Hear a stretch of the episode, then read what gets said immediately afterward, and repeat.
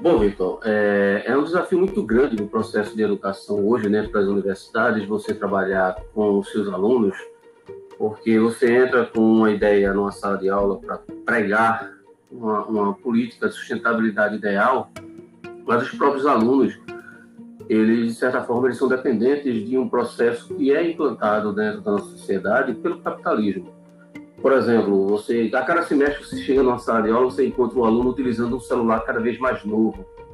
E a política de, de consumismo de celular, por exemplo, desde a sua base de construção, quando são, são explorados é, geralmente bases sociais, vamos imaginar num país como a China, onde a sociedade mais pobre é quem, de certa forma, usa uma mão de obra quase que escrava para produzir determinadas estruturas eletrônicas, e os celulares são produzidos seguindo um, um preceito básico da, da, do capitalismo, que é o, o, a obsolescência programada ou a obsolescência é, induzida.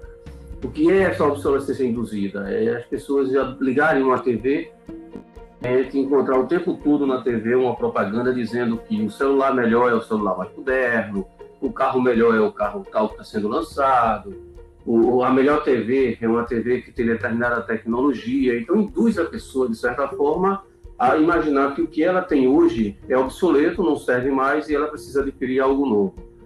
Por outro lado, a obsolescência programada é aquela, aquele tipo de obsolescência programada pela, pelo processo de industrialização, que de repente produz um equipamento como, por exemplo, um computador.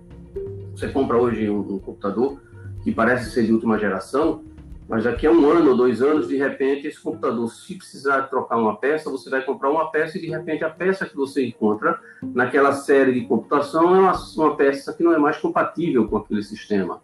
Então, ele é programado para que você seja obrigado, de repente, a ter que comprar um novo equipamento. E o que acontece a partir daí?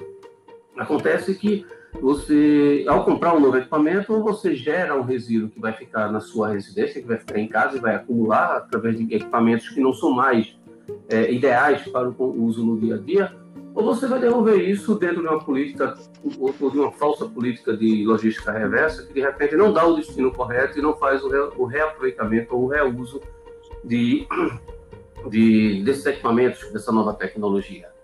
Então, nessa situação, é, a, gente, a gente encontra uma ideia do que seria um consumismo além do, do, da sustentabilidade, que é impulsionada por um rolo compressor do capitalismo, é o que a gente encontra em termos de influência em todo o campo.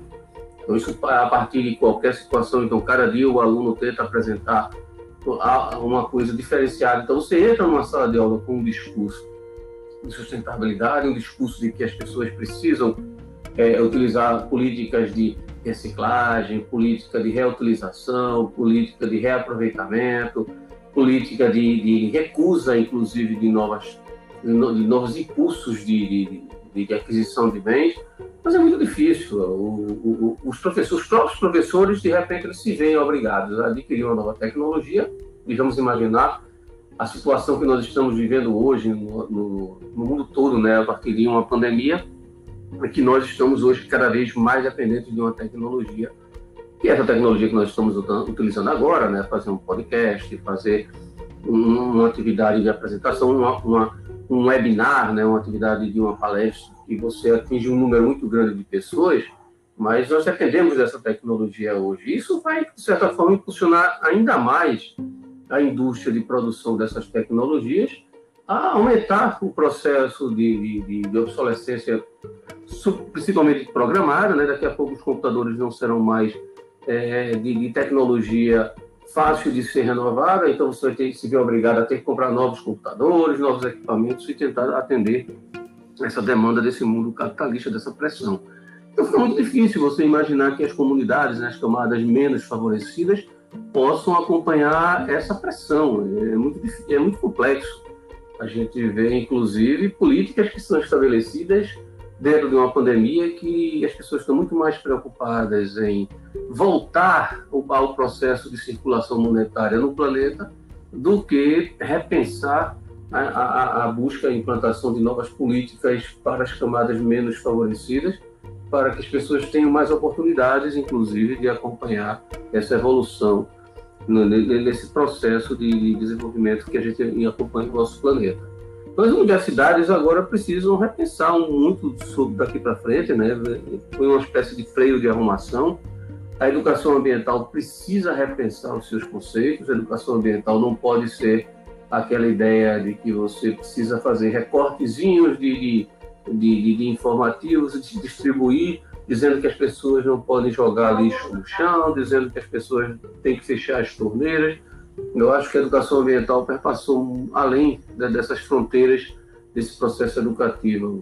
Muitos educadores confundem a educação ambiental com uma prática cotidiana em relação às pessoas, em relação aos domicílios porque o que as pessoas fazem em casa precisam repetir e, e, e também tomar o mesmo, o mesmo cuidado em qualquer situação, em qualquer ambiente onde elas estejam. Então, a educação ambiental passou a ser uma condição de condição de, de qualidade de vida para as populações.